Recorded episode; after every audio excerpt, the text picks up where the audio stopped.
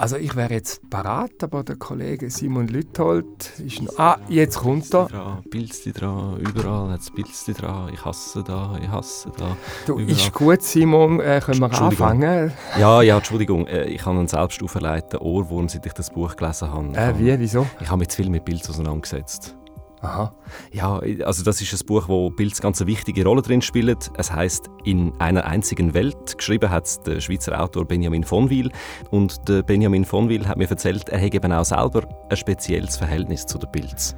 Ja, und zwar eigentlich nicht so ein besonders angenehm. Also ich finde Pilze extrem faszinierend, aber ich habe wirklich auch eine Pilzphobie. Und es hat mir wie jemand auch schon zur Vier vom Roman ein Pilzragout machen Ich habe wirklich ein bisschen Pilzphobie. Ich finde es ähm, extrem faszinierende Lebewesen. Ich habe versucht, das alles da drin zu verarbeiten, aber äh, sie sind mir auch nicht so ganz kür.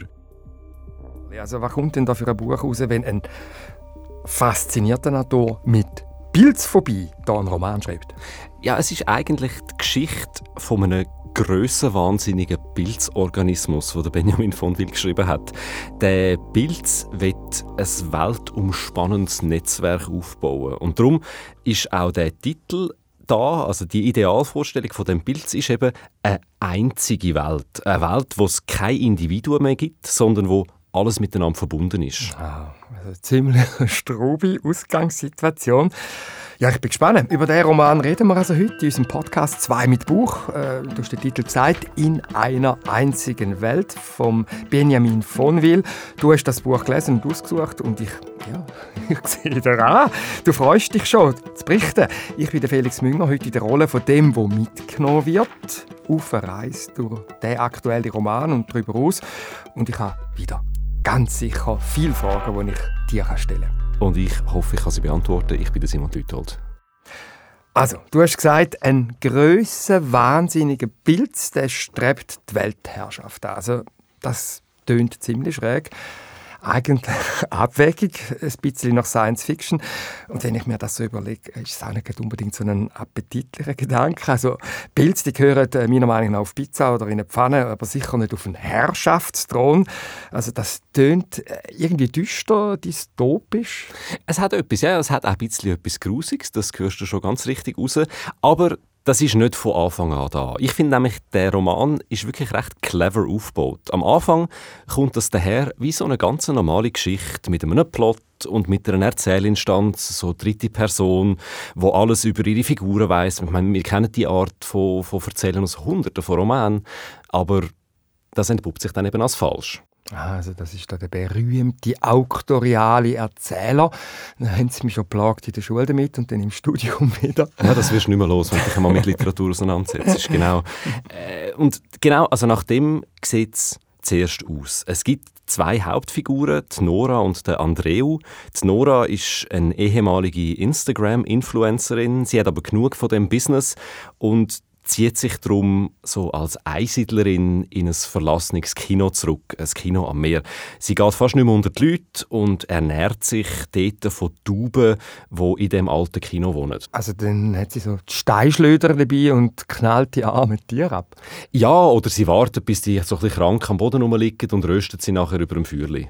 Und der Andreu, der andere Protagonist, der ist Altenpfleger auf einer Kreuzfahrt um die Welt. Er ist einsam, er ist frustriert mit seinem Leben, er ist auch sexuell frustriert und er ist ein glühender Fan von der Nora auf Instagram. Er belästigt sie auch ständig mit unanständigen Nachrichten. Er ist auch schon verurteilt worden als Stalker wegen dem. Aha, also, wie kommt denn jetzt das zusammen?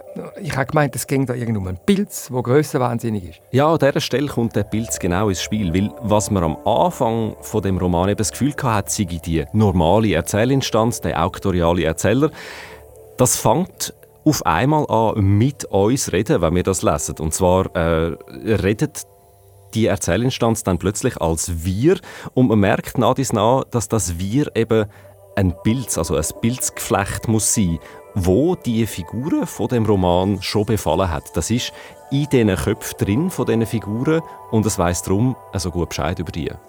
Ich meine, in der Natur ist das fadenförmige, feine Geflecht vom Pilz, also das Myzel, mhm. ja eigentlich im Boden, und da ist es oberirdisch in den Köpfen.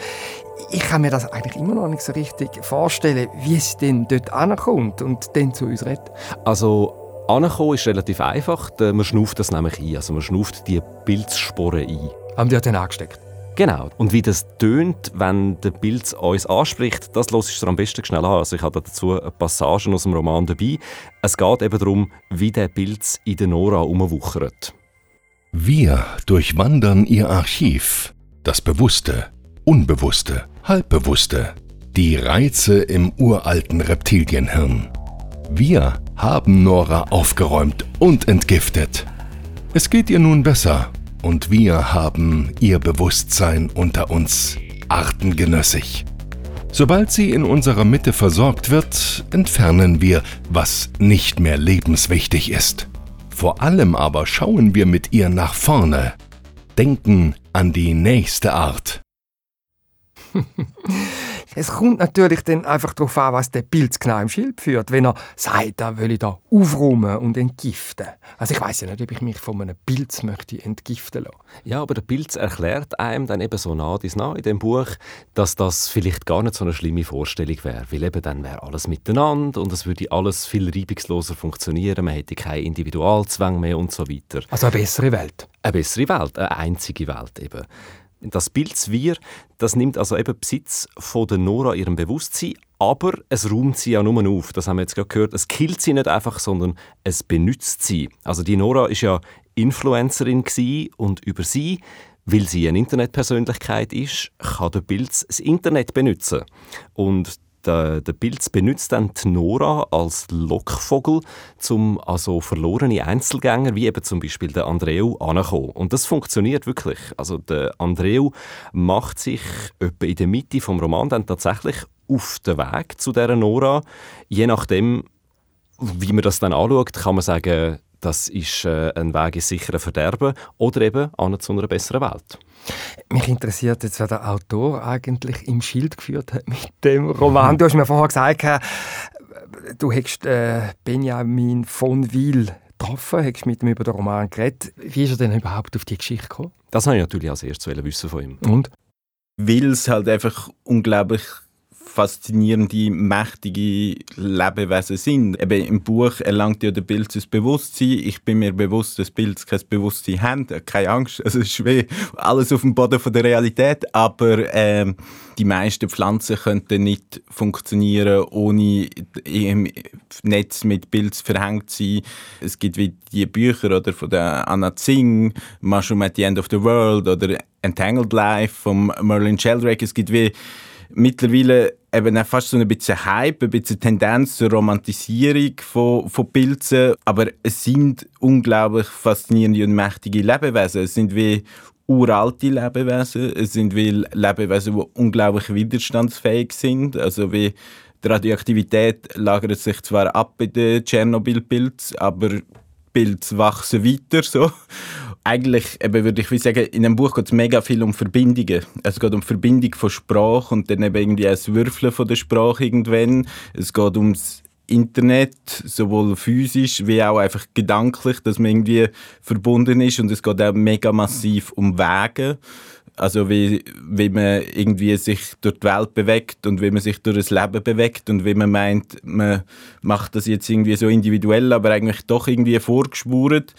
Und der Pilz ist in dem Sinne wie ein Lebewesen, wo eigentlich das Relevanteste daran irgendwo die Verbindungen sind, die er schafft durch Pilzhäufen. Wie muss ich mir das vorstellen? Was war zuerst gewesen, die Idee, ein Buch aus Pilz zu schreiben?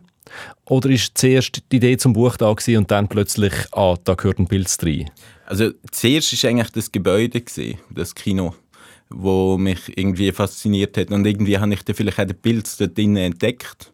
Und erst nachdem ich den Pilz dort drinnen entdeckt habe, habe ich verstanden, okay, es ist vielleicht eine Geschichte vom Pilz, so eine Geschichtsschreibung vom Pilz, die er da anstellt. Und dann äh, habe ich wie auch schon recht viel Text gehabt, aber dann nochmal praktisch bei Null eigentlich angefangen. Ist denn das ein anderes Schreiben, wenn man ein Bild erzählen Ja, natürlich. Also es wäre ja man kann ja nicht ein Bild erzählen, aber man kann sich überlegen, was in einer Geschichte von einer Bildperspektive aus wichtig ist. Und es ist sicher etwas ganz anderes als in einer Perspektive, wo irgendwie einfach eine Erzählerperspektive ist oder eine Figurenperspektive ist. Vielleicht müssen wir über die Figuren schon noch schnell reden von dem Roman. Die zwei, also die zurückgezogene Influencerin, die Ex-Influencerin und der Stalker, das sind die, die du ins Zentrum von deinem Buch stellst gewissermaßen als Vertreter von einer Gesellschaft. Warum jetzt genau die zwei? Also ich kann jetzt wie eine Antwort vom Bild ausgeben. okay. Der Bild will eine Geschichte erzählen. Und er will ja eigentlich Geschichte erzählen von einer einzigen Welt, wo eben wir quasi biochemisch aufeinander sogar abgestützt ist und miteinander im äh, austauscht und Abgleich und System steht.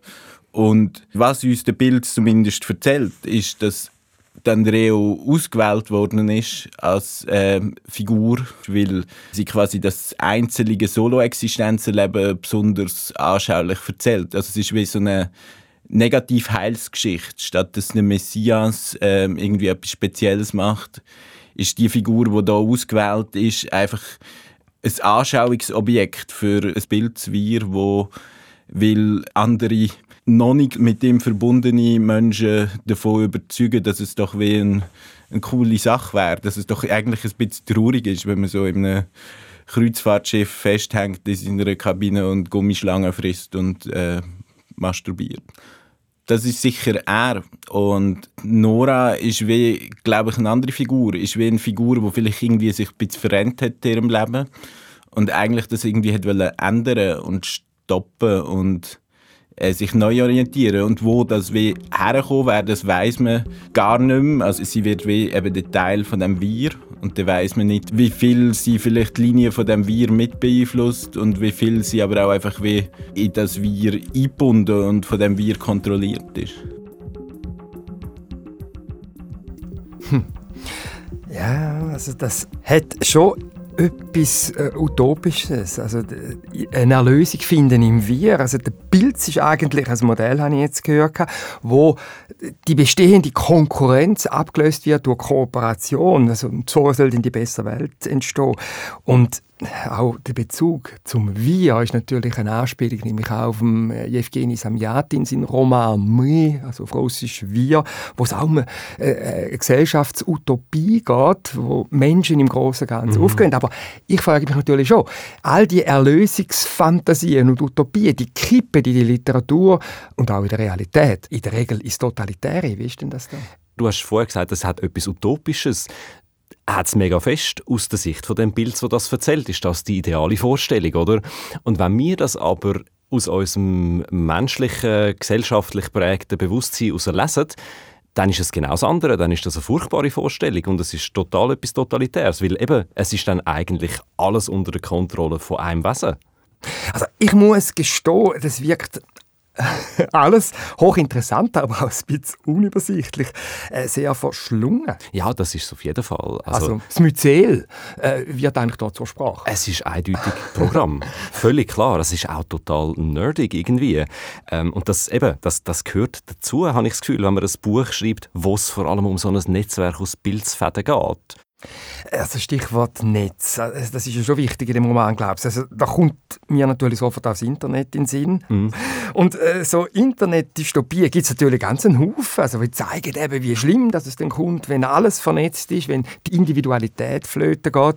Also «The Circle» von äh, Dave Eckers kommt mir da in den Sinn. Spannendes Buch, ja. Äh, hast du auch gelesen? Über, ja, ein Überwachungskonzern, mhm. äh, erinnert natürlich stark an Google. Oder dann, wir haben doch, ich glaube im Mai haben wir äh, das Buch TikTok. Äh, Julia von Luca, du. Haben wir zum Thema gemacht. Solothurn, ja. Genau, und das war ja auch eine Podcast-Episode, wo es auch um das geht. Aber ich muss schon auch sagen, ich glaube, wenn man jetzt den Vergleich würde ziehen, dass der Bild in dem Buch jetzt einfach eine Metapher fürs Internet wäre, das geht dann deutlich zu kurz. Aber natürlich, also es ist völlig klar, das Internet spielt eine wichtige Rolle in dem Buch und darum habe ich das von Benjamin von Will dann schon auch noch ein bisschen genauer wissen.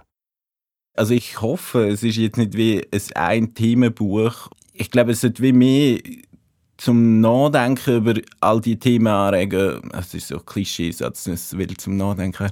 Aber eben, es ist jetzt nicht so, dass ich wie äh, das Gefühl habe, wir leben in der zwingenden Internet-Dystopie. Und wenn ich das Gefühl würde haben, würde ich ehrlich gesagt nicht ein Buch darüber schreiben. Das fände ich langweilig.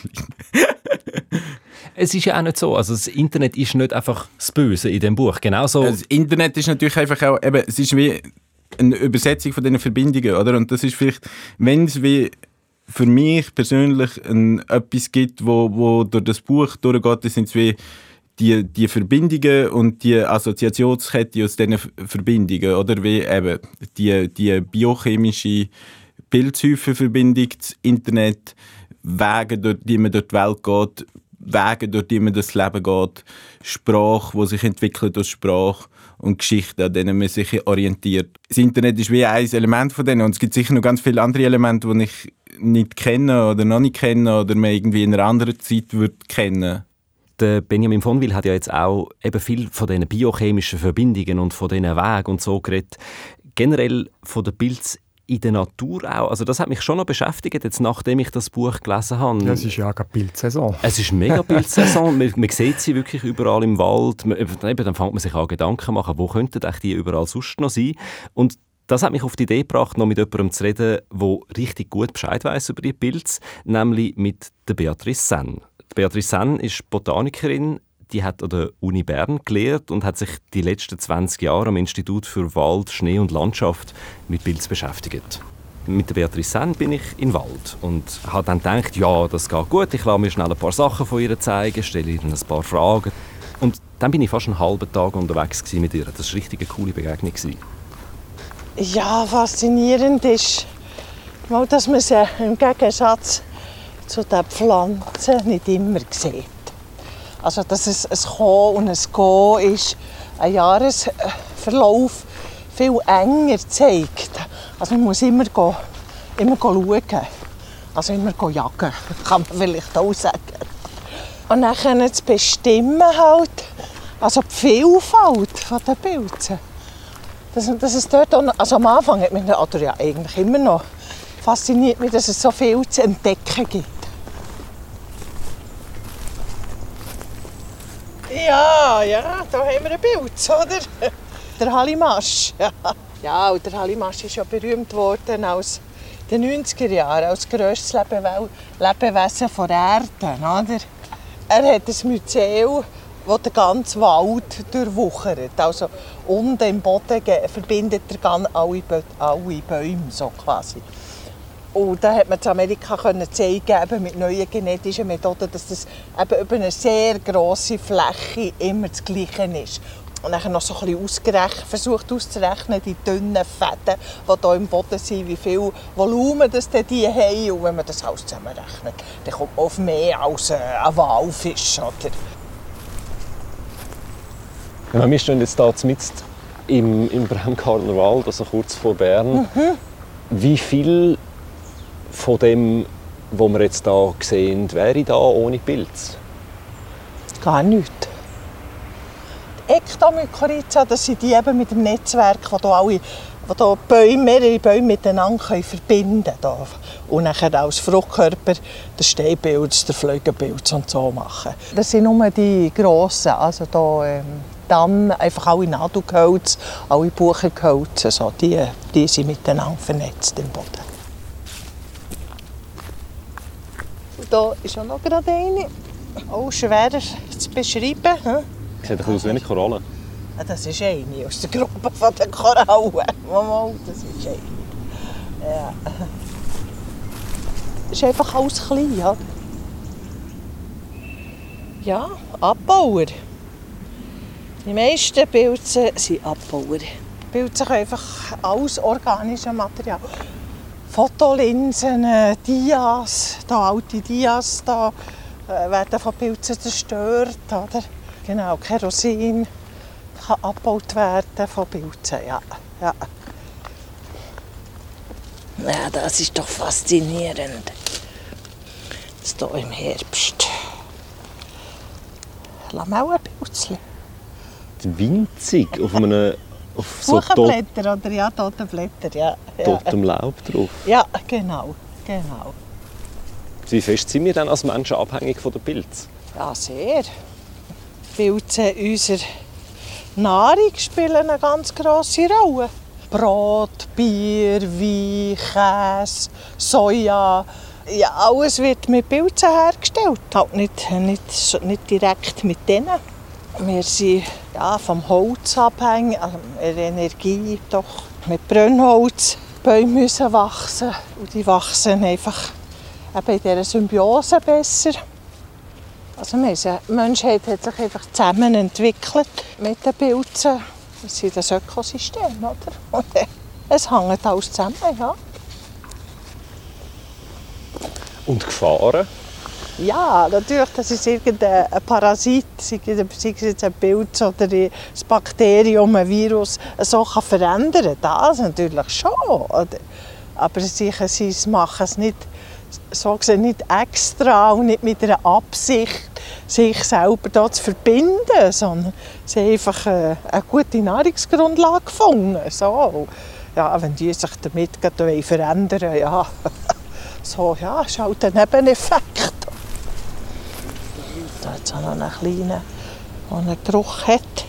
Ein Risspilz. Ui, der stinkt. Ja. Den finde ich fast schlimmer als der andere. Spermatisch ist in dieser Gattung das Merkmal. Nach Sperma. Vom Geruch, ja. Ist das nicht gefährlich, wenn man da so an diesen Sporen schnuppert? Ja, wir haben alle ein gutes Immunsystem, oder nicht? ich glaube schon. Nein, also ganz offensichtlich machen sie es nicht. Oder hat sich unsere, unsere Lunge dran, also so entwickelt, dass sie resistent ist gegen die Sporen, weil die sind ja schon seit Jahrmillionen, wo, wo sie hier wirken. Also der Fußpilz, Scheidenpilz, Candida oder im Maul, hat man ja immer, oder? Hefepilze, also es sind schon auch Pilze. Natürlich, und hier in diesem Magen in diesem Darmtrakt, was man hier jetzt alles herausfindet, das Mikrobiom vom Darm, das hat sicher auch Pilze drin. Aber das sind nicht solche. So gesehen kann man das schon sagen, ja, ja, wir sind auch verpilzt. Auch in den Haar, im Haarboden haben wir auch immer einen. Ja, das haben wir auch immer in einem Praktikum aber so nachgewiesen. Aber das hat nachher ein paar geruset. Studenten. Und dann haben wir, also, dann haben sie es nicht gemacht. Da ist noch der grüne Knollenblätterpilz. Der giftigste. Ein Fruchtkörper kann es umbringen. Sie nehmen dann aber gleich in die Hand? Nein, man stirbt nicht davon. Das ist ein bisschen surreal, etwas in der Hand zu haben, das einem umbringen könnte. Ja, man muss es ja zuerst essen, oder? Also... es tut die Leber zerstören. Ja, das muss auch zuerst bis zur Leber kommen. Wie lebt man eigentlich mit dem Bewusstsein? Ich habe Sie vorher gefragt, was, was von dem alles ist voller Pilz. Und Sie haben gesagt, alles. Ja. Ist das nicht auch ein, bisschen ein Gefürchtungswissen, wenn man da durchläuft und einfach, es ist alles voll? Nicht eigentlich. Wir sind einfach Teil von dieser, von dieser Welt. Und ja, irgendwie finde ich es jetzt eigentlich auch tröstlich, also der zweiten Lebenshälfte so zu sehen, ja, wie die Natur, wie das ein Kommen und ein Vergehen ist. Oder? Und ein langsames oder? und ein vielfältiges. Oder? Und das, äh, ja, das Bild sehe ich jetzt auch in der Natur. Alle die Pilze, eben die meisten, die als Recycler tätig sind, die irgendetwas abbauen und wieder, und wieder Neues schaffen. Das finde ich auch ein, ein, schöner, ein schöner Gedanke. Wir sind alle nicht für ewig gemacht. Wow, der Spaziergang, also der hat jetzt doch gezeigt, die unglaubliche Vielfalt der Pilze. Also, man kann sagen, alles ist Pilz. Und jetzt nehme ich das zurück, was ich am Anfang gesagt habe, nämlich, dass das abstrus ist, was da der Benjamin mhm. von Will schreibt, weil es ist alles Pilz. Also, äh, alles ich, voll. Ich behaupte das Gegenteil. voilà, siehst schon bist du bekehrt. Wie baut denn jetzt der Erzählpilz in dem Buch äh, Neues auf? Also eben einerseits gibt es sicher die Idee von einer einzigen Welt. Also das ist ja an sich schon ein Fantasiekonstrukt von dem Bild, eine utopische Vorstellung eben. Und andererseits kann man aber tatsächlich auch zuschauen, wie der Pilz an dieser Aufgabe wächst, die er sich selber gestellt hat. Also eben, er will uns ja mit dem Roman davon überzeugen, dass die einzige Welt tatsächlich das Beste für uns wäre. Und das sieht man zum Beispiel, die Entwicklung sieht man zum Beispiel an der Sprache. Ja, stimmt. Also von der Sprache hat ja der Benjamin von Wil auch schon ein paar Mal geredet, fahrig, aber ähm, ich glaube, da müsste ich jetzt noch ein bisschen genauer erklären. Der Pilz im Roman, der spinnt ja die Menschen mit ein. Und darum kann er von diesen Menschen Sprachfähigkeit lernen. Also man kann im Buch beobachten, wie sich die Sprache vom Pilz nach dies nach verändert. Je länger die Geschichte geht, weil immer mehr Menschen zu dem Netzwerk dazukommen. Also es gibt zum Beispiel Chatprotokoll, wo der Pilz als Nora dem Andreu Nachrichten schickt, also mit dem Andreu chattet. Und die Nachrichten, die sind am Anfang völlig gestellt, die kommen so daher, eben wie so ein utopisch-philosophisches Traktat. Und dann merkt aber der Pilz, dass das nicht ankommt und er schlägt ins andere Extrem. Er wird total kindisch, manchmal auch wirklich nervig beim Lesen, wenn er so super tolle Wortspiele macht wie Individuum anstatt Individuum, weil da druckt es einfach durch, oder? Und dann pendelt er sich aber bei diesen Chatnachrichten irgendwo bei etwas dann ein, nach dies nach, wo tatsächlich eine Influencerin könnte geschrieben haben. Also der, der, der Pilz ist offenbar sehr lernfähig. Mhm. Aber bei Utopien ist es in der Regel ja so, dass dann die scheitert. Der Pilz. Ja, ja. Setzt er sich durch mit seinem Grössenwahn? Das bleibt zu klären. Okay, will man nicht verraten. Genau. Und ich bin auch nicht sicher, ob es letztendlich überhaupt klar wird am Schluss vom Roman. Aber es lohnt sich unbedingt, das Buch zu lesen, weil der Benjamin von Wil probiert da etwas, wo ich das Gefühl habe, hat wirklich noch niemand gemacht. Und weil er halt in dem Roman auch ein Bild von einer Individualgesellschaft zeichnet, wo alle nur hinter Geld, Ruhm und Klicks her sind, ist das etwas für sich. Also das ist ein unangenehmes Bild, weil es trotzdem ironischer Bruch mit der Propagandageschichte ziemlich nah an dem ist, wo wir eigentlich als Gegenwart kennen. Also eine utopische oder dystopische Vorstellung, wo man begreifen kann als Gesellschaftskritik unserer Gegenwart. Mhm. Das ist ja etwas, wo generell in utopischen Romanen sehr verbreitet ist. In einer einzigen Welt heißt der Roman, geschrieben von Benjamin von Wil. Und ich sehe da rausgekommen ist das Buch bei Lecter Books. Und das war es, Literaturclub 2 mit Buch, Episode 17. Mit mir, Felix Münger. Und mit mir, Simon Lütold. Produktion Barbara Peter, Sounddesign Michael Studer. Alle Angaben zu dieser Episode und auch zu den Büchern, die wir darüber geredet haben, findet ihr auf srf.ch-literatur. Und euer Feedback nehmen wir wie immer gerne entgegen. Schreibt uns auf literatur.srf.ch.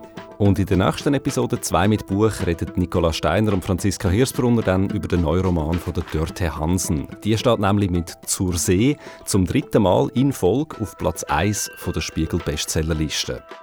In dieser Episode geht es dann um Fragen wie «Was macht die Faszination für Dörte Hansen ihre Roman aus?» oder «Wie findet sie zu ihrem unverwechselbaren Ton?» Das gehört ihr dann in zwei Wochen.